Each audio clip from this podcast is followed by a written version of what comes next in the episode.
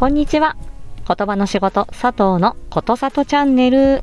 本日もお耳に書かれて嬉しいです。この配信では言語聴覚士の佐藤がコミュニケーションのあれこれを日常で使えるライフハック的にわかりやすくお話ししています。各種 SNS、ポッドキャストなど、えー、リットリンクから飛べますので、ぜひご覧になってみてください。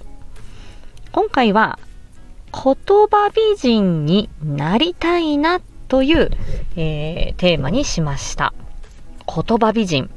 私が作った言葉ですよ。誰が言ってるわけでもない。ただ、あの、こうやって音声配信をしていると、あの、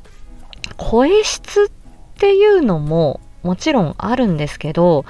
どれぐらいその声を大事にしているか、言葉を大事にしているか、こう、伝え方が、こう、丁寧かどうかみたいなところって、どうしても、このね、音声だけでこう出ちゃうなっていうふうに思うんですよ。うん。で、それは、あの、声が、あの、綺麗とか、澄み切ってるとか、ガラガラしてないとか、まあそういう声質の部分以外のところね、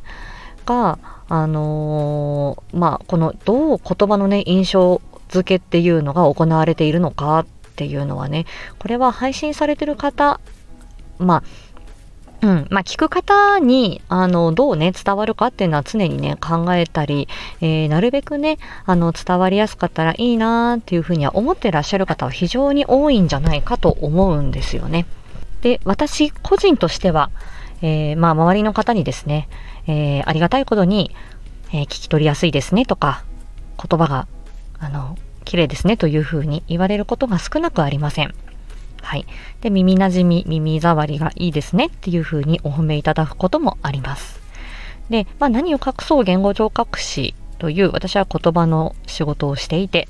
ただね、ボイストレーナーだとか、えー、何、声優さんだとか、ナレーターだとか、まあそういうようなプロではないので、まあそういうようなことではなく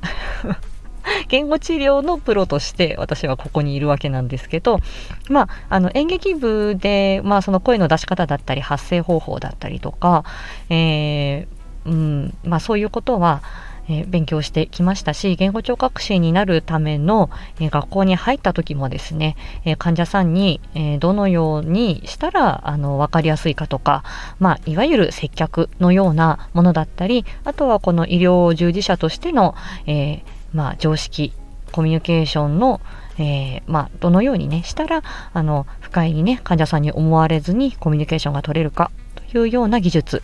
プラス、えー、言語障害がある方とか耳が遠い方とか言葉の発達に遅れがある方に、えー、どのように関わるかっていう時には自分の言葉には常に注意を向けているっていう必要があるんだよね。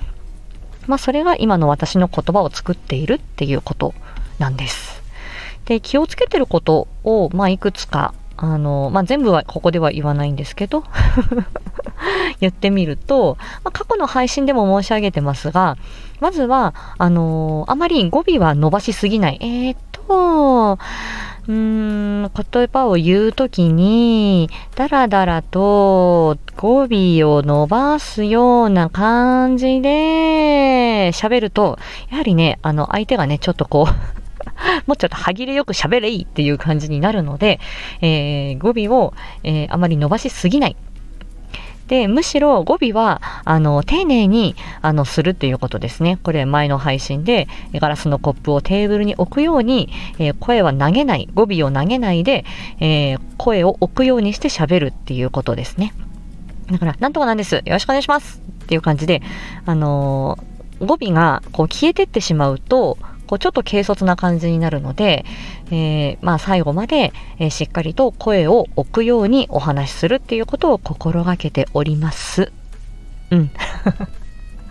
はい。そして、あのー、デスマス口調の時には、この、なんとかですのところが、なんとかすになるとやっぱり若者っぽく聞こえるので、これを逆に、あの、声劇なんかでは、その語尾をスッと抜くことで、ちょっと男性っぽくしたり、ちょっと、あの、なんて言うんだろう、ちょっとワイルドな感じにしたい時には、語尾はそうやってあの抜くっていう感じですると、声の印象がそんな風に話し方の印象が変わりますよね。あとは、ら抜き言葉10時に来れる？来られますか？ね、来られる？にするとか、見れるとか、出れるとか、食べれるとか、そのら抜き言葉ですね。あのー、まあ、えいわば、できるの can の部分ですね。I can play テニスの can ですね。これが、なんとかできるのやつが、来れる、見れる、食べれる、出れるになっちゃうと、えっ、ー、と、ね、少しあの、軽率な感じに聞こえるので、なんとかね、来られる、見られる、出られる、食べられる、みたいに、あの、するとか、なんとかなんだけどのところをなんとかなんだけれどみたいに、ちょっとこう、そこを丁寧に置くとかですね、そういう風にしたりはしております。あとは皆さん気になるのは自分の発音とか、